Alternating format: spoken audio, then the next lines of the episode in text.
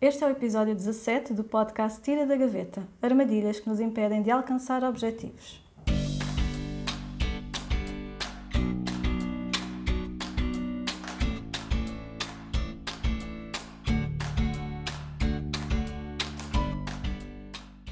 Bem-vindo ao podcast Tira da Gaveta. Eu sou Alexandre e ajudo pessoas em fase de mudança profissional. Aqui no podcast converso com duas grandes amigas, a Joana e a Sara, sobre vidas profissionais não lineares, desafios e conquistas em busca da realização profissional. Olá Joana, olá Sara. Olá, Olá. Olá, Joana. Olá aos nossos ouvintes. Então, nós ao longo desta jornada em que começámos a refletir mais sobre as nossas vidas profissionais, temos sido assaltadas por alguns pensamentos e sentimentos que deixam a nossa confiança um pouco abalada. E como é sempre um tema muito presente nas nossas reuniões semanais, eh, achámos que podia ser útil falarmos sobre, hum, sobre estes pensamentos que nos ocorrem e partilharmos um pouco daquilo que vamos sentindo e o que é que vamos fazendo para lidar com estas armadilhas que podem ser um obstáculo aos objetivos que queremos atingir. Então trazemos aqui alguns aspectos que para nós têm sido realmente desafiantes e aquilo que proponho é que cada uma dê um mote para a armadilha que mais gostava de desarmar e vamos iterando a partir daí. Concordam? Uhum. Então vamos lá. Uh, eu posso começar uh, por falar aqui da exposição e do medo da crítica, do julgamento.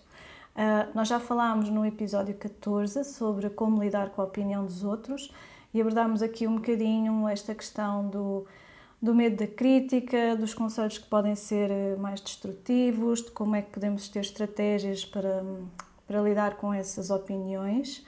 Um, mas eu confesso que a exposição, e que no fundo a exposição também pode ter a ver com o medo da crítica, uh, mas pode ir para além disso, não é? A exposição pode ter a ver com vergonha, no fundo aquilo que está ali por trás é a vergonha, seja da pessoa aparecer, não é? em termos físicos, visuais, seja em termos da pessoa aparecer com os seus pensamentos, não é? Com aquilo em que acredita, a defender aquilo que, que é para si a sua verdade.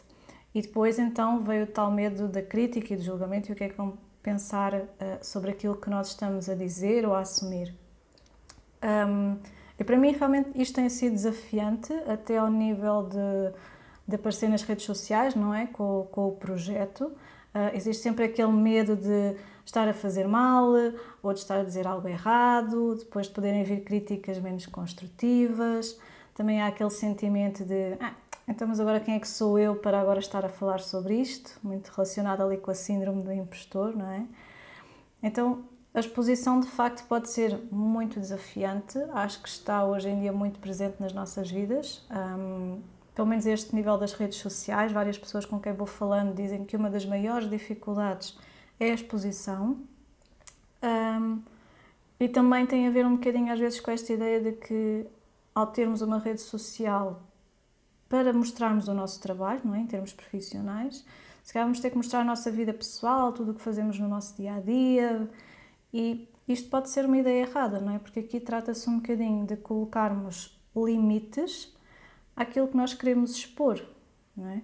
Eh, eu posso querer expor a minha vida pessoal para gerar relação com as pessoas, eh, mas posso definir até onde é que quero mostrar a minha vida pessoal. Eh, eu não me importo de mostrar eh, as minhas gatas, por exemplo. Está tudo bem, tenho duas gatas, gosto imenso das minhas gatas, são super fofinhas e eu mostro-as. E se calhar vou gerar empatia com pessoas que também têm gatos. Uh, mas se calhar se tivesse filhos, não sei se estaria disponível para os mostrar assim tanto ou tantas vezes. É diferente. Então acho que se trata muito de sabermos estabelecer limites e até onde é que nós nos queremos expor. E isto depois também acho que podemos olhar para a exposição como um convite a crescermos, não é? Um, por exemplo, para mim tem sido desafiante uh, não só aparecer em vídeos e em fotografias, porque em termos físicos às vezes eu não me sinto muito confortável. Por exemplo, desde que cortei o cabelo no início do ano, para mim tem sido super difícil ver-me em fotografias porque não me reconheço, foi assim uma mudança muito grande. Um, e isso tem sido um grande obstáculo. Lá está, quem está de fora não, não reconhece o que é que está por aí, não é? E diz-nos, ah, que bom, estás a aparecer tanto e não sei o quê. E nós só pensamos, se eles soubessem o que me custa tirar uma fotografia para aparecer ali em frente à câmara. Um, portanto, às vezes é muito desafiante. Também a voz, não é? Aqui o podcast eu já partilhei em alguns episódios que tem sido desafiante, porque sinto sempre que tenho a voz a tremer, estou muito cansada, não tenho bom tom, isto e aquilo. E portanto, como eu dizia, tudo isto também pode ser um convite a nós crescermos, não é? Ok, se eu não me sinto confortável com a minha voz, o que é que eu posso fazer para melhorar a minha comunicação? A Sara e a Joana costumam mais vezes dizer para fazer alguns exercícios antes de nós uh, começarmos aqui a gravar, que é para aquecer a voz. Um, mas é, é, é, no fundo isto, não é? Nós percebermos, ok, qual é o maior medo que está por trás e o que é que eu posso fazer para lidar com isto? Um, o que é que eu posso aprender, melhorar ou arranjar estratégias para lidar com, não é? Eu acho que passa muito por aqui. Um, e se calhar agora vou passar à Joana com uma armadilha diferente. Sim, a primeira coisa que eu te queria dizer antes de falar da minha armadilha é que, Sara, se calhar temos que levar a Alexandra para o coro para resolver os problemas. sim, sim. Aliás, uma das melhores maneiras de combater os medos é expor-nos a eles, não é? Claro, de uma forma faseada, Exato. cuidada, não, não é assim à bruta, mas, mas sim, eu acho, que podemos... eu acho que a maestra me vai dar um pontapé no cu e está para canto, mas... Não, não vai dizer assim, Alexandra, chega aqui para a linha da frente, aqui só, só para a gente ouvir Ah, sim, sim, isso é, entras direto para a primeira fila, que é Ai, para aprender. então, um, a armadilha de que eu vou falar uh, é uma de que eu, com a qual eu sofro muito, que é a uhum. procrastinação. Uh, e é engraçado porque as pessoas não, não têm muito esta ideia, não é? Como eu tenho aquele perfil assim meio hiperativo, mas, uhum. mas eu, eu, eu não se nota muito porque eu batalho muito contra a procrastinação, mas é, mas é uma coisa com que eu sofro. Um, isto é assim um grande palavrão, mas isto basicamente o que quer dizer é quando nós constantemente adiamos uma ação uhum. um, porque não queremos começar a fazê-la, temos preguiça ou não sabemos exatamente como começar a fazê-la. Uh, e para a pessoa que tem o hábito de procrastinar, quais é que são as consequências? Isto resulta em stress porque a pessoa está em falta, não é? Uhum. Sensação de culpa, perde produtividade, tem aquela vergonha de ah, eu não fiz isto, não estou a entregar as coisas nas deadlines, não estou a cumprir com as minhas responsabilidades, com os meus compromissos. Uh, algum nível de procrastinação é sempre normal, não é? Faz parte, sobretudo porque de todas as tarefas, mesmo aquelas pessoas que adoram aquilo que fazem, no seu trabalho têm sempre tarefas das quais gostam menos, não é? E, portanto, em uhum. relação a essas é sempre normal haver algum nível de procrastinação. Um, qual é que é o problema? É quando nos deixamos levar pela procrastinação e não conseguimos lidar com ela e depois as consequências vão se agravando, não é? Aquilo que uhum. nós não fazemos e que, portanto, que ficamos em déficit vai se somando e às tantas foge completamente do controle. Um, estratégias. Uhum. Há algumas estratégias para fazer isto. Por exemplo, uma coisa em relação à qual eu sinto que tenho bastante procrastinação é em relação a tarefas grandes uhum. ou que não estão bem definidas. Então, uma estratégia que eu tenho é quando eu tenho uma coisa grande para fazer, eu olho para ela e vou parti-la em tarefas mais pequenas porque assim eu consigo, dar, psicologicamente, tenho aquele, aquela energia de, de pegar nas tarefas mais pequenas, ir fazendo as tarefas mais pequenas e, em última análise, quando acabas de fazer as tarefas pequenas, a tarefa grande está feita. Uhum. Uh, fazer algumas pausas, por exemplo, se eu tenho uma manhã de trabalho em que eu sei que vou ter duas tarefas gigantes para fazer, além de eu partir em tarefas mais pequenas, eu vou programar pausas entre elas para uhum. descansar, para desanuviar a cabeça. Uh, qualquer coisa que, que também podem fazer que para vocês funcione como um boost energético. Uma coisa que funciona muito para mim é dançar. Por exemplo, é, eu estou a fazer uma tarefa muito chata, estou a perder energia, então eu paro 5 minutos, ponho Spotify na televisão da sala, tipo duas músicas assim super mexidas que eu gosto imenso, danço um bocado e saio dali cheia de energia um, para, para pegar a seguir com, com mais força. E depois uh, há outra coisa que são os triggers, os gatilhos, que é vocês. Uh, é, é, basicamente é fazermos uma ação que, que faça com que nós tenhamos vontade de fazer a outra ação a seguir. Por exemplo, para mim é muito complicado pegar numa tarefa, seja ela qual for, se a minha secretária não estiver arrumada. Uhum. Pronto, eu, eu tenho este problema, já eu tenho falei mesmo. várias vezes, sou, sou tenho mesmo muito doentia com a organização E portanto, se eu chego de manhã para trabalhar e a minha secretária está desarrumada, esqueçam, eu vou produzir zero. Portanto, eu tenho mesmo que gastar 5 ou 10 minutos a arrumar a secretária e assim que a secretária está arrumada, Estás pronta. está resolvido o assunto, começa a, começa a trabalhar. Um, uma coisa que, que também li, uma estratégia que tem funcionado muito e que li no, num livro de que eu já falei aqui, que é o How to Be an Imperfectionist, uhum. um, que é. Uh, ele fala também de uma das coisas que leva à procrastinação, que é, por exemplo, eu quando decido. Eu normalmente de manhã eu acordo cedo e vou caminhar na praia.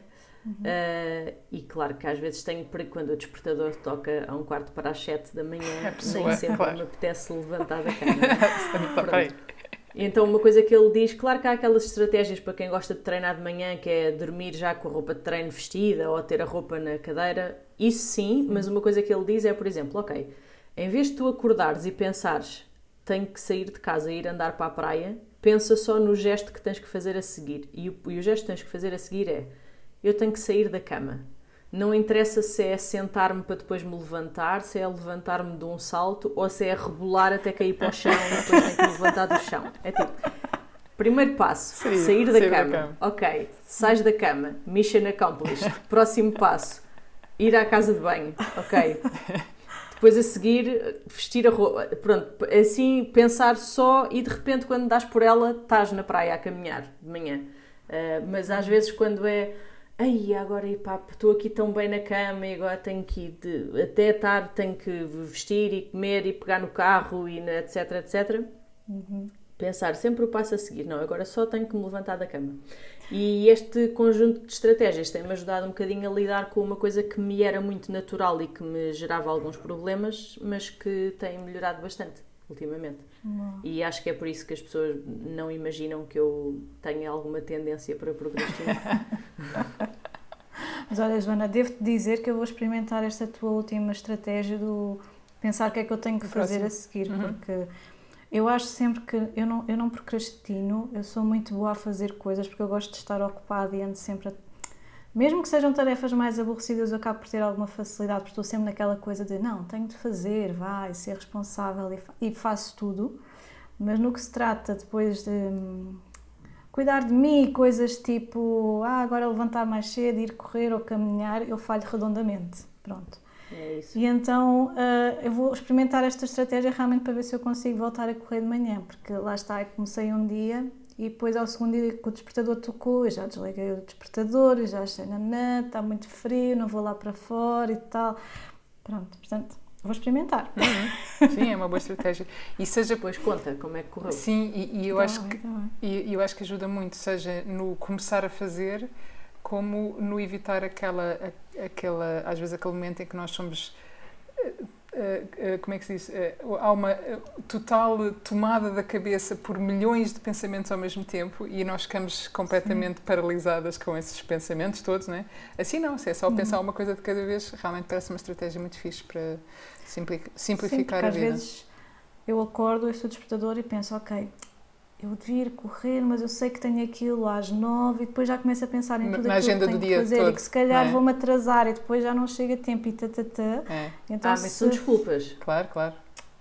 Não, é, pois, talvez, não sei, mas é, o, o facto é, de ter coisas para fazer. No fundo, no fundo, são lembretes da agenda que funcionam como desculpas para não fazermos a primeira coisa que seria o nosso autocuidado. Talvez, não é? talvez. Sim, sim. Hum, sim é, por isso é que o focar só no, no, Ok, agora só tenho que sair da cama, agora só Exato. tenho que ir vestir e agora sair da porta para fora. É, é uma boa estratégia. Ajude, sem pensar no longo prazo, não é? é sim, sim. Sim, senhora, gostei, Joana. Muito bem, obrigada. Sara, e tu? Que armadilha queres partilhar connosco? Ah, eu quero falar de uma armadilha que é tramada e que, que também é uma armadilha. Aliás, eu acho que já estou, uh, já estou a tornar-me mestra nesta armadilha. Uh, ou seja, a superá-la, uhum. mas, mas é uma coisa que, com que sempre vivi a vida inteira. Portanto, uh, eu só tenho, só tenho 44 anos, portanto, espero ainda viver mais uns quantos, não é? Mas até aqui era, era uma armadilha muito comum em mim. Então, é o medo de arriscar e falhar. Esta armadilha, um, é, às vezes, é tão forte, não é? Às vezes, este medo de arriscar é tanto que, que eu tenho ou tinha muita tendência de, de adiar vezes e vezes sem conta uma ideia ou um projeto que quer começar ou, ou que desejo dar continuidade, não é? Alguma coisa que eu já comecei no passado, mas que ainda não acabei e quero continuar a fazer. Um, e, e é engraçado que a Joana estavas a falar da procrastinação. Esta armadilha do medo de arriscar vai desembocar na outra armadilha da uhum. procrastinação que aparece exatamente logo a seguir, que é ah, eu tenho medo de arriscar, então deixa-me lá adiar isto, né? Vou procrastinar, procrastinar, procrastinar, como defesa mental, né? Para, para não me expor um, novamente ao medo.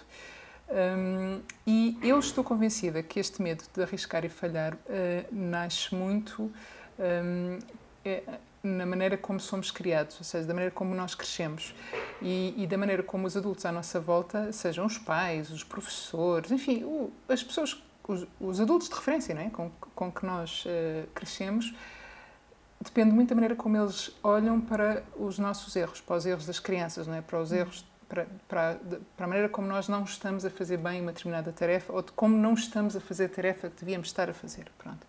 Um, e, e, portanto, eu tenho muito esta sensação, posso estar errada, mas no meu caso pessoal, uh, foi isto que eu percebi. Eu percebi que um, havia um foco, no meu crescimento, havia um foco muito grande no que eu estava a fazer de errado, ou menos bem feito, ou de forma trapalhona. Por exemplo, eu era muito trapalhona em, em miúda. Um, e, e, portanto, que o sublinhar contínuo a plenos pulmões, portanto, a verbalizar muito aquilo que eu estava a fazer de errado, fez-me recear muito mais hum, uh, as tentativas né, de fazer, principalmente uhum. com testemunhas, né, é importante estas coisas, do que, um, do que em experimentar, não é? Do que em experimentar coisas novas e experimentar fazer uma coisa diferente. Pronto. E, e nós sabemos que, que, que o medo de arriscar um, faz-nos recear qualquer tentativa, porque sabemos por experiência que é raro sermos abonados pelo, pela sorte principiante, não é? O, o acertarmos à primeira é uma coisa que, acontece, mas é rara, não é? Sabemos que normalmente falhamos.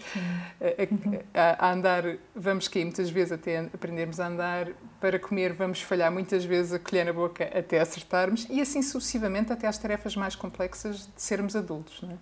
Portanto, eu, eu acho que, infelizmente, o que nós aprendemos com o medo de arriscar e falhar é que ficamos cada vez mais quietos em vez de seguirmos a natural tendência de explorar, de tentar de novo, de aprender fazendo, partindo, refazendo, percebendo que não tem arranjo, aprender o improviso, criar soluções fora da caixa, a improvisar, deixar de lado e fazer outra vez, enfim, acima de tudo, nós como crianças aprendemos a fazer de maneira diferente e insistimos até conseguirmos. Isto é a nossa tendência natural, é a nossa tendência de ser humano, não é?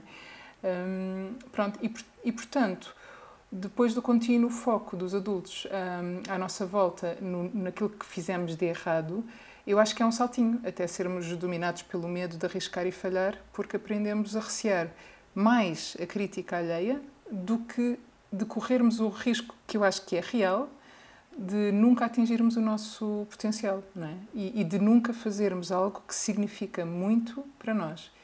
Hum, portanto, estratégias para lidar com esta armadilha do medo de arriscar e falhar. É essencial, pelo menos para mim foi essencial, identificar a origem deste medo, perceber porque é que eu tinha tanto medo de, de arriscar e falhar. Hum, e, e, quando eu percebi a origem, foi fácil desmontá-lo. Portanto, eu filo, filo portanto, eu desmontei este medo, esta armadilha, através da psicoterapia. Um, e tem sido uma viagem extraordinária de libertação, porque realmente quem diz este medo diz outras coisas que a gente encontra que nos, está, que nos estão a autolimitar, não é? As nossas crenças e, e, e, pequenas, pequenas grandes, não é? pequenos grandes desafios que, que nos impedem uhum. de, de, crescermos e de sermos mais livres.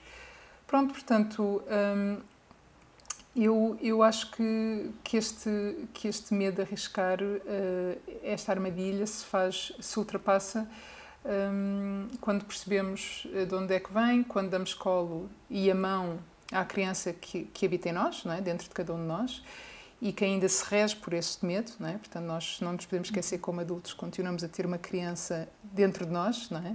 E, portanto, se, se essa criança continua a ter certos medos, como este, de arriscar e falhar, A, a, a, melhor coisa que nós fazemos, podemos fazer por nós próprios é ajudar esta criança a perceber está tudo bem, podes fazer, podes falhar e vai correr bem ou mal, mas vai correr bem no sentido de, de, de conseguirmos aquilo que realmente é importante para nós.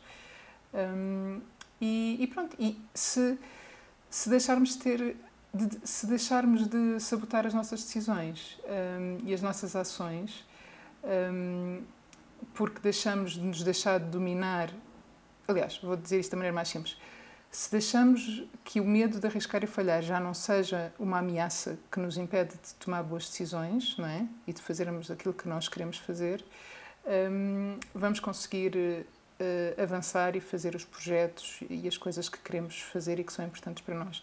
E já sabemos que a crítica alheia vai sempre existir eh, e o que importa é mudar a forma como isso nos afeta. Portanto, esta é a estratégia para esta armadilha em particular que eu, que eu sugiro. É psicoterapia, conhecermos a nós próprios e perceber a origem de onde é que vem este medo. O que é que realmente está lá por trás. É tão importante. Este, este medo de arriscar de falhar realmente impede-nos tanta coisa, não é? Seja a nível pessoal, seja a nível profissional, um, tem uma dimensão tão grande, pode afetar tantas áreas da vida, realmente é fazer este trabalho de perceber onde é que ele vem, pode ajudar imenso depois a desbloquear o, o medo em si, não é? Ou percebermos, ok, eu tenho este medo, já percebi porque é que o tenho, agora deixa-me encará-lo, deixa-me ver como é que eu posso fazer diferente. É, Acho que é, é, é mesmo um daqueles aspectos que hum, nos limita imenso, não é? De fazer coisas, de fazer o que quer que seja.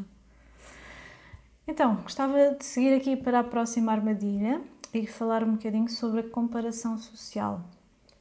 E a comparação tem sido muito desafiante para mim, sobretudo ao nível também das redes sociais. Estou aqui a ir buscar estes exemplos porque um, pronto, é aquilo que está mais presente em mim neste momento, um, é sobretudo ao nível do meu projeto. Pronto, uh, não, não falo nas redes sociais em termos pessoais, mas ao nível do meu projeto, tenho sentido que há muita comparação em ver o número de gostos de outra pessoa, o número de seguidores, aquele texto que podia ser meu, aquelas pessoas que têm mais resultados e faz, fazem mais coisas do que eu, ou aparecem mais em vídeos.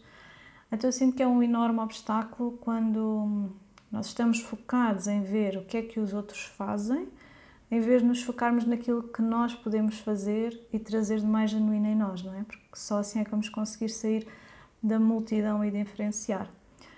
E aqui também, quando eu digo focados em ver o que os outros fazem, eu acho que é bom vermos o que os outros fazem, mas numa perspectiva de nos inspirarmos, não é? Ver o que é que há por aí de diferente, o que é que aquela pessoa fez, o que é que podia ser bom trazer também para mim mas afastar esta, ou melhor, tentar afastar esta perspectiva de comparação, um, sendo que não é possível afastá-la totalmente, e já vou dizer porquê, uh, mas conseguir ter esta, esta visão de, ok, eu estou a ver isto, a pessoa está a fazer, está tudo bem, vai servir de inspiração para mim, não me vou pôr aqui a comparar uh, de quem é que está a fazer mais ou não.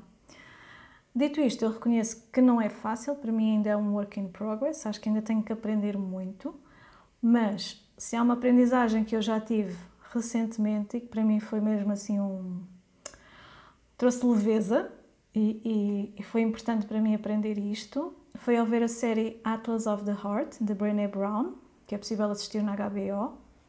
É uma série sobre conexão, emoções, aprender a identificar corretamente as nossas emoções e um, identificá-las corretamente através da linguagem. É, é muito interessante e tem assim um formato que é como se estivéssemos mesmo a ter uma aula na nossa própria sala, portanto eu gostei imenso. Uh, então o episódio 3 é precisamente sobre os lugares onde vamos quando comparamos.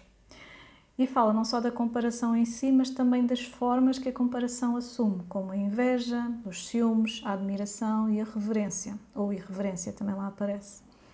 Então, a maior aprendizagem foi que, de acordo com a Brené Brown, vários psicólogos sociais afirmam que a comparação não é uma escolha. Nós comparamos sempre, estamos programados para isso e vamos fazê-lo sempre. Então, a única escolha que temos é estar conscientes que estamos a comparar e escolher como é que vamos lidar com isso e como nos vamos deixar afetar. Isto para mim foi, foi mesmo brutal, porque foi tirar aquela imagem uh, feia, não é? De bolas, lá estou eu a comparar outra vez e, e a fazer estes julgamentos e olhar para mim e para outra pessoa e, e conseguir tirar esta imagem negativa e aceitei que, ok, isto é natural ao ser humano, a comparação faz parte. Depois tenho é que trabalhar em como é que lido com isso. Então, a Brené Brown também explica uma coisa interessante que é, ao comparar, aquilo que, na, que queremos na realidade é encaixar e fazer parte. Só que depois somos levados para um lugar em que nos queremos destacar e aqui entra a competição e então isto começa a ser um pouco mais negativo. E então, mais coisas que eu posso dizer sobre isto, um, que também vem lá no, nesta série. A comparação é algo que nos pode fazer desistir e deixar de tentar, uh, porque vemos alguém a conseguir fazer algo e nós não estamos ainda naquele ponto, não é? Não estamos a conseguir fazê-lo, mas olhar para esta situação e uh, ter esta consciência de não saber o que é que aquela pessoa passou, o que é que está por trás daquele resultado que ela está a mostrar, tudo aquilo que ela já fez e que se calhar eu não conheço, não sei, não é? Então, em vez de estarmos sempre nesta posição de comparar e olhar, ele está a fazer o mesmo que eu e está ao mesmo nível, eh, em vez de nos deitarmos abaixo, não é? devemos se calhar focar em dar o nosso melhor e considerar o que é que podemos fazer mais ou diferente e este aceitar que a comparação faz parte. Eu acho mesmo que isto é, é é super interessante, é uma grande aprendizagem. Para mim, trouxe mesmo muita leveza, como eu estava a dizer. Um, e depois encontrar estratégias para saber lidar com isto e não deixar que nos afete a esse ponto. Uh, e para mim, uma delas é, é esta: é, é, olhar desta perspectiva de, ok, vou ver o que é aquela pessoa está a fazer para me inspirar, até de uma perspectiva, se calhar, mais de, de admiração, ver o que é que posso aprender com aquela pessoa e não tanto estar a comparar os níveis em que nós estamos, podem não ter nada a ver naquilo que está por trás, não é? E pronto, estes são os meus bitites sobre a comparação social. um, Joana, trazes-nos a, a tua próxima armadilha? Sim, eu vou. Eu tenho mais duas armadilhas para falar e vou falar delas juntas porque acho que elas para mim estão muito ligadas. Uh, eu vou falar da busca da perfeição e da falta de autoestima. São duas coisas que me dizem muito. Uh, e eu descobri recentemente que elas estão ligadas porque a falta de autoestima é um bocadinho consequência do perfeccionismo, que é quando uma pessoa ambiciona o perfeccionismo ou, ou, ou tem um perfil perfeccionista vai naturalmente ter falta de autoestima porque a perfeição é uma coisa que ou não existe ou é muito rara e portanto se essa é, se essa é permanentemente a nossa fasquia vai haver também permanentemente um sentimento de que nunca, nunca uh, é suficiente, não é? Nunca nada do que nós fazemos é suficiente. Qual é que é o problema da busca pela perfeição? para, para mim, não há problema nenhum, ok? Eu sou um perfeccionista, portanto acho que é assim como, que deve ser. Como assim há outras maneiras? Exato, como assim não ambicionar fazer a versão perfeita de uma coisa? Não, pronto, é, é, é, verdade que eu, em termos de personalidade, tenho um bocadinho esta tendência, mas também há que ter noção que a busca da perfeição, em última análise, é uma coisa que pode paralisar-nos, não é? Porque se nós ambicionamos a perfeição, podemos ter noção de que a perfeição é tão difícil que nem vale a pena começar uh, a lutar por uma coisa porque nunca vamos conseguir atingir o nível que para nós é o mínimo aceitável. Uh, Faz-nos acreditar que nós só podemos fazer qualquer coisa se formos perfeitos a fazê-la. Uh, e tira-nos também o prazer daquilo que a Sara estava a falar um bocadinho, que é do tentar, do arriscar, do, do ser derrotados, do aprender, do falhar, este, este processo todo que pode ser um processo de aprendizagem muito prazeroso, se nós nem sequer tentamos, acabamos por não, não passar por isto e, na verdade, a, a busca por fazer uma coisa muito bem um, de, depreende, é, depreende. sim, depreende, pode ser, uhum. desculpem, um, que nós aprendemos no processo, não é? Vamos sempre, vamos conseguir fazer umas coisas à primeira, outras não, e vamos aprender com esses erros, e portanto isso faz parte do caminho. E se nós ficamos paralisados por achar que só pode ser se for perfeito, e perfeito não é possível, e então nem sequer vamos tentar e não vamos passar por essa aprendizagem. Uh, uma coisa que eu aprendi, foi uma das maiores lições que eu aprendi uh, na minha última experiência profissional, última, uh, portanto, por conta de outra, não é? Experiência profissional mais uhum. tradicional, que foi uh, o meu chefe dizia muito uma coisa que era mais vale feito que perfeito. ele dizia muitas vezes esta frase e para mim foi uma grande aprendizagem de, claro, tipo, há coisas que é, é para fazer, se calhar não podemos fazer a melhor versão, mas é melhor termos alguma versão do que não termos nenhuma. Isto era uma coisa que ele estava sempre a dizer e que, e que me ajudou aqui um bocadinho a lutar com esta busca pela perfeição. Outra estratégia que eu tenho feito é, como esta é a minha tendência natural quando abordo uma coisa que vou fazer, Uh, é pensar uh, naquilo que quero fazer, pensar quais é que são os meus pontos fortes e os meus pontos fracos e depois com isso definir um resultado mínimo aceitável.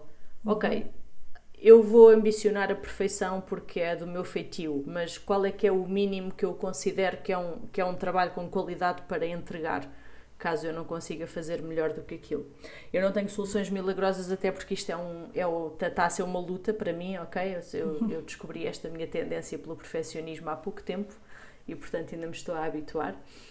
Um, outra coisa que eu descobri também é que a autoestima é uma consequência muito direta deste perfeccionismo, porque é muito difícil nós atingirmos a perfeição e, portanto, é muito comum nós acharmos que não fizemos o suficiente, que não somos capazes, que só os outros é que conseguem fazer qualquer coisa como nós acharíamos que devia ser feito.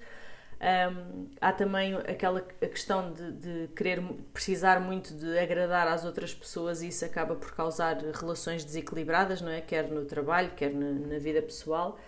Um, e também a, a, falta de autoestima tem um, um, a nível diretamente mais profissional tem um problema que é tira-nos poder negocial, não é? Porque se nós achamos que o que é correto é fazer uma coisa ao nível da perfeição, achamos que não somos capazes, com que depois com que cara é que nós vamos pedir um aumento ou uma promoção ou qualquer coisa se nós próprios achamos que o trabalho que fazemos não está à altura. Eu pessoalmente, por exemplo, posso partilhar uma coisa com a, um desafio com que eu estou a lidar já há alguns anos e que para mim é um mix destas duas uhum. dificuldades, que é, como nós já falámos muitas vezes, eu canto num coro há muito tempo, há 10 anos, há, e há muito tempo que eu, que eu gostava de experimentar solar uma música. Já falei com o maestro algumas vezes sobre isto. Uhum. O que é que me impede de fazer? Primeiro, eu só quero fazer se for perfeito. Ou seja, Fácil. eu acho que não há nada pior do que ouvir uma. Não, pá, para mim não há nada pior do que ouvir uma pessoa a cantar desafinado. É uma coisa que me perturba imenso Compreendo. e, portanto, eu não quero correr o risco de estar a fazer isso a outras pessoas. uh, e por outro lado, esta coisa também de Epá, não, eu não sou capaz, eh, eh, não sou capaz no sentido de, ah, e se fosse aquela, não, mas eu não consigo chegar àquele agudo, ou ah, se fosse aquela, não, mas eu não consigo fazer aquela parte de não sei quê. E então, por exemplo, isto é, um, é uma coisa que eu gostava muito de fazer, mas que estou a ter que lidar ao mesmo tempo com estas duas armadilhas. E não está a ser fácil. mas vamos a isto, uhum. devagarinho. É isso, é caminho. Mas é, eu ainda, ainda estou na fase em que eu, eu própria não me consigo ouvir uh, uh, no sentido, eu gravo-me a cantar e depois quando vou ouvir detesto aquilo. Mas, uhum. ou seja, eu reconheço ouvindo pá, não está assim tão mal. Eu é que ouço aquilo e só ouço aquilo que corre mal e claro. não ouço o que corre bem. Portanto, claro. é, é difícil. Claro. Se alguém tiver aí soluções milagrosas eu, para esta coisa de, do profissionalismo, eu, eu tenho uma Eu tenho uma estratégia, porque eu também sou uma profissionista escondida, que é... Quer dizer, já não somos muito escondidas, né? mas... mas... Exato. mas eu também sou uma profissionista escondida. Há uma coisa que eu sempre disse a mim quando sentia o mesmo obstáculo que tu, especialmente a cantar, também sinto o mesmo stress que tu, que é um, se outros conseguem, eu também vou conseguir. E no sentido do elogio, é, é um elogio com uma espécie de espelho, que é, é pá, aquela pessoa canta tão bem, que, que coisa maravilhosa, não é? E eu depois faço uma espécie de espelho, que é, espera, é aquela pessoa extraordinária, na verdade, ela não deve ter chegado ali de repente, não deve ter acordado quando era jovem e começou a cantar e estava tudo bem, né? Então, eu, muitas vezes, o que me faz motivar-me a experimentar e continuar é se aquela pessoa consegue, epá, eu também vou conseguir, eu também vou conseguir. E isto ajuda muitas vezes a ultrapassar o medo de falhar, porque eu sinto que se os outros são humanos e fazem uma coisa tão perfeita, eu também sou humana, portanto tenho as mesmas características. Portanto, pelo menos ajuda-me, não é? A não ficar um, logo desanimada. Sim. Mas sim, é difícil. Mas eu, é eu, eu, concordo só 50% com o que tu estás a dizer. Ou seja, eu percebo isso e eu vejo uma coisa espetacular que nós temos no cor é que nós ensaiamos juntos e, portanto, nós vemos a evolução de toda a gente, não é? Ali muito à nossa frente. Uh, e é incrível observar isso e fazer parte desse processo. E eu também penso isso, ou seja, eu observo, eu vejo uma pessoa a cantar agora e daqui a dois anos, não é? E percebo a evolução que houve. Mas eu não acho que nós partimos todos do mesmo ponto. Não, ou não, seja, não. eu tenho a noção que nunca vou cantar como algumas pessoas do cor cantam, tal como, por exemplo, eu adoro ver futebol e eu a única coisa que eu consigo fazer com uma bola nos pés é tropeçar e cair. e eu posso ir treinar futebol durante não sei quanto tempo, mas eu nunca vou ser muito boa a jogar futebol. Okay. Uh, eu, eu, eu acredito imenso no trabalho e no esforço e na dedicação, tudo isso, uhum.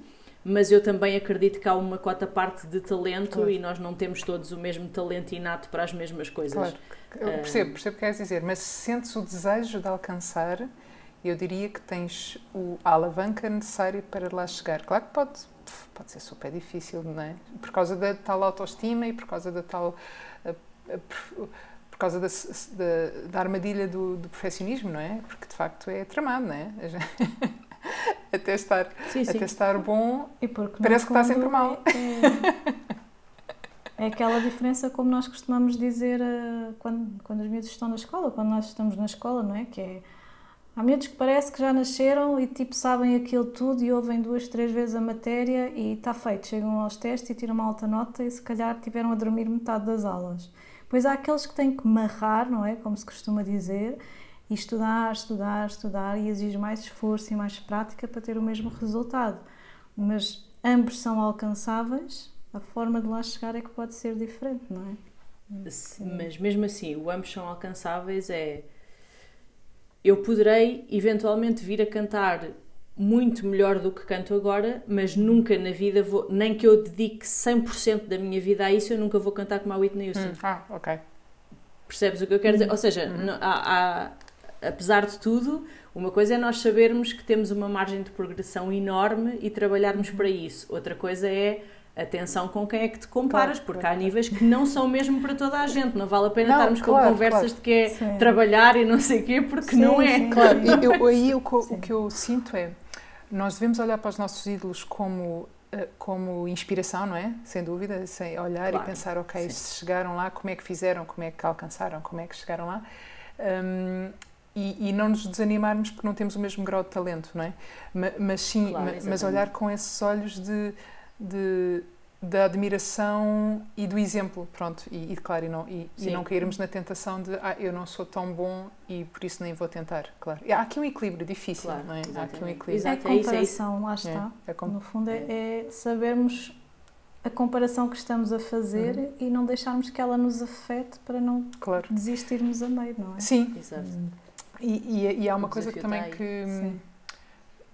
Sim, que, por exemplo, o tal o Peterson, que eu já referi no outro episódio, um, sobre as 10 regras uh, para ser feliz, né, das 10 regras da vida, por exemplo, uma das uhum. que, que ele fala é que, que eu acho que é o complemento àquilo que estamos a falar aqui na comparação saudável, que é um, nós não nos devemos comparar com o outro, mas devemos comparar-nos com quem fomos ontem se, hoje somos uma melhor uhum, versão do que, do que fomos uhum. ontem, não é? E que isso também nos ajuda a manter o foco naquilo que é importante, que é olhamos para o outro para nos inspirarmos, para percebermos que é possível, para percebermos como é que chegou lá, mas depois focamos novamente em nós e dizemos quem é que eu sou hoje que sou melhor do que ontem, ou quem é que eu quero ser amanhã que vai ser melhor do que eu sou hoje. Pronto, e, e encontrar aqui esta forma de usar a comparação da maneira mais uh, equilibrada e mais vantajosa, né? no fundo, com mais recursos. Sim, sim, exatamente.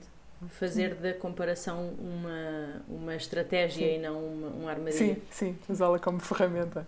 Sim. Boa. Sara, e tu tens mais aí uma coisita para nos falar? Ah, sim, tenho mais uma armadilha tramada. Mais uma, vamos então, lá. esta outra armadilha. Vocês vão dizer, não, não, nunca me aconteceu, que é a falta de foco. Oh meu Deus, isso sou eu. Falta de foco sou eu. Falta de foco. Falta de foco, que é começamos a fazer uma coisa e no decurso de, de, do que estamos a fazer, de repente lembramos de outra que também precisa de ser feita. Por exemplo, isto para mim é uma cena que me acontece milhares de vezes, que é, estou a fazer, ah, espera, também tenho que fazer isto. Ah, e isto também me faz lembrar que tenho que fazer... E, e depois, ou seja, de repente caímos numa. Mas coisas cascata. não relacionadas, não é? sim, tipo, estás concentrada a trabalhar e ai, a máquina acabou de lavar, sim, tenho que estender sim, a roupa. Sim, aqui várias coisas, várias coisas a meterem-se. O teu cérebro a trabalhar a mil e tu a dizeres ao cérebro: Não, eu estou a fazer isto agora e quando acabar passa a outra. Não, o cérebro começa logo a processar as outras necessidades, as outras tarefas. Pronto. Então, o que é que eu costumo uhum. fazer? Uh, quando começo a sentir que é impossível trabalhar naquilo que estou a fazer porque estou a ser atacada por pensamentos paralelos, eu normalmente paro para tomar nota daquela, daquelas coisas que me estão a surgir, como preciso de me lembrar disto, ou preciso de não me esquecer disto, normalmente é mais isso. Um, então, paro para tomar nota, normalmente no calendário ou no, no meu Milanote, portanto, no, no, meu, no meu recurso onde ponho as, as tarefas que tenho para fazer, e depois retomo a primeira tarefa que estava a fazer. Pronto, esta é a minha estratégia número um. Sara, desculpa interromper-te, mas estavas a falar sobre essa estratégia. Eu uma vez aprendi um, uma designação para essa estratégia que eu gosto muito, Calma. que são as ideias terroristas. Completamente. Então, Sacanas, É muito interessante. Eu, é mesmo. Vem alargar bombas no teu foco. Completamente. Mesmo. Eu aprendi isto numa. Foi uma formação de escrita criativa. Sim. E nós começámos precisamente por escrever um texto e o exercício era precisamente ter ao lado uma folha de papel onde anotávamos as ideias terroristas Sim. que era à medida que elas fossem surgindo, nós íamos colocando na folha ao lado para aquilo já não nos atrapalhar durante o resto da formação. Ok, ok. Então foi muito Faz interessante sentido. o conceito, achei super giro. Sim, Sim achei eu... que podia ficar aqui o nome que. Não, isso é perfeito porque, na cabeça. porque é exatamente no seguimento disso. É, essa é uma das estratégias que eu também tenho, que é se não chegar a tomar uma uhum. simples nota isto, e aquilo continuar, a, no fundo, as tais ideias terroristas, como tu lhe chamaste, continuarem a, a atacar-me a minha capacidade de foco e, portanto, não consigo fazer o que uhum. estou a fazer bem eh, então, às vezes, paro simplesmente do que estou a fazer e vou pegar no, no, na folha em branco, seja no computador ou, ou no papel, que também a mim ainda me ajuda muito a escrever à boa moda antiga, e despejar lá as coisas todas que me estão a aparecer na cabeça. Porque, de facto, Sim. às vezes a única maneira é simplesmente dar atenção aos pensamentos terroristas para depois voltarmos a, a recuperar o foco, não é? Na primeira coisa que estávamos a fazer. Mas é um exercício difícil, porque eu dou por mim muitas vezes a, a, a, ter essa falta de foco contínuo e eu insistir estoicamente, não, eu estou a fazer esta coisa primeiro, não é? E, e acabo por ter uma produtividade muito mais baixa, uhum. porque em vez de ter parado 5 minutos e despejado no papel, não é? Estou ali meia hora, uma hora a, a combater uhum. a minha própria falta de foco com mais pensamentos em cima daqueles, não é? Tipo, para Sim. quieta, agora vamos pensar nisto, agora vamos fazer isso. Pronto, portanto, uh, esta é uma armadilha que eu acho que é muito comum um, e que. E, e, e, que pronto e que tem estas estratégias de que é dar-lhe alguma atenção no fundo no fundo é dar a atenção que os que os pensamentos terroristas precisam porque eles estão lá por algum motivo. Elas apareceram no decurso do nosso raciocínio, não é? E se apareceram é porque são importantes. São importantes, então vamos escrevê-los, uhum. porque senão, senão ou nos esquecemos deles e depois mais tarde vamos nos lembrar e dizer ah, não tomei nota daquilo e agora não fiz, ou não, não é? Sim. Ou então não vamos conseguir trabalhar direito, pronto. E eu, eu sou minha culpa, já fiz os dois disparados, que é tentar não, não parar e não escrever. E pronto, e, isso é, um, é uma tontice, é uma armadilha que, que na verdade tem uma solução simples, nós é que temos que seguir a solução que existe. Pronto. Um, e, ah, e o que é que eu queria dizer também? Porquê é que esta falta de foco aparece muitas vezes?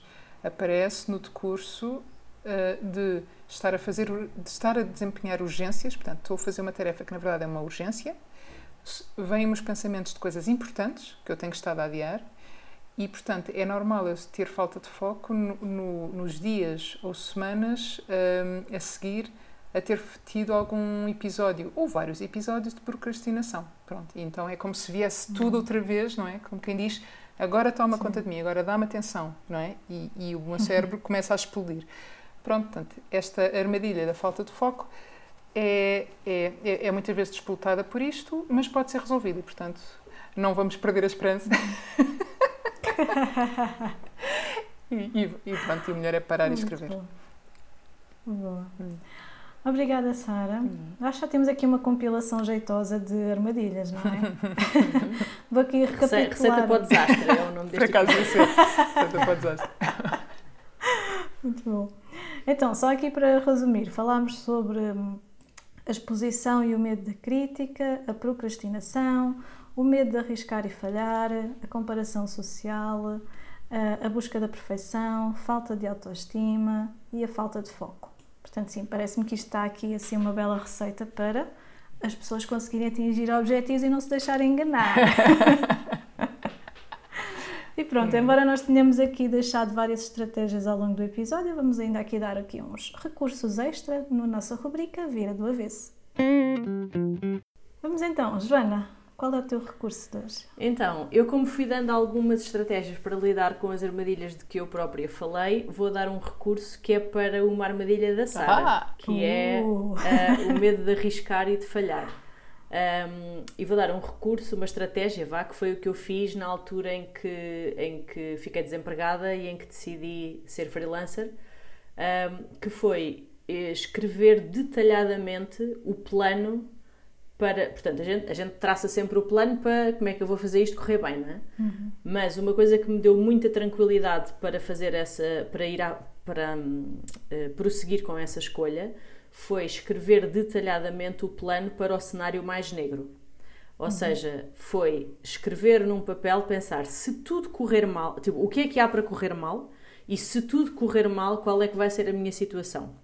Uhum. Se vou ter que uh, voltar para a casa dos meus pais para arrendar a minha casa, ou se vou ter que, se vivo numa casa arrendada e vou ter que deixar de sair dessa casa e ir para a casa de algum familiar ou amigo, ou whatever, o que for, ou se vou ter que deixar de fazer X coisas porque vou passar a receber muito menos e portanto só dá para algumas despesas, não dá para aquelas coisas extra que eu gosto de fazer adaptar ao caso de cada um e fazer mesmo as contas de se tudo o que eu estou a planear correr mal, qual é a situação em que eu me vou encontrar um, em relação às minhas obrigações, à minha situação na generalidade. E muitas vezes, eu estou a falar pela minha situação, mas também por outros casos que conheço, muitas vezes, quando nós escrevemos o, o plano do cenário mais negro, chegamos à conclusão que ele não é tão negro como nós achávamos porque nós temos muito medo, mas nós temos medo assim de uma coisa meio abstrata, que é medo uhum. que corra mal e aí o que é que me vai acontecer? E de repente nós olhamos para um papel e está lá tudo o que nos pode acontecer. E portanto percebemos, ok, não só o que me pode acontecer não é assim tão mal quanto eu achava, como também já tenho aqui um plano e portanto se as coisas correrem mal eu sei quais é que são os passos que tenho que dar e ter esse cenário mais negro planeado e ter essa noção de que se calhar não é completamente negro, é só cinzento, escuro ou claro. Uh, a, a, mim foi o que me ajudou, uh, foi uma coisa que me ajudou imenso a dar o passo que foi, ok, eu consigo lidar com este cenário mais negro, então bora lá. Uh, consigo lidar com ele e as probabilidades deles, dele acontecerem são baixas e portanto vamos para a frente. E olha para ti aqui. Boa. E olha eu aqui, exatamente.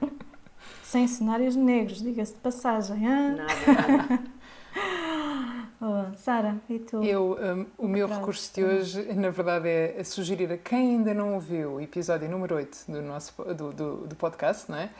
que vá ouvir, Sim. que é o, o, o, número 8, é o episódio em que falamos da importância da psicoterapia uh, e de, de, como isso nos ajuda a lidar com tanta coisa na, nas nossas vidas e, e de como isso também pode ser depois usado do ponto de vista da, da, progressão, etc., na carreira e na mudança, enfim.